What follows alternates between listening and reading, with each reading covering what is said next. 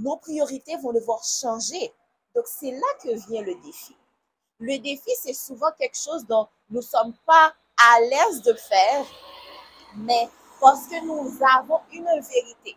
Nous voulons arriver quelque part, donc cela signifie que nous, nous devons y mettre du nôtre, en fait, pour arriver à là où nous voulons y arriver ou à l'objectif, pour atteindre l'objectif que nous nous sommes fixés.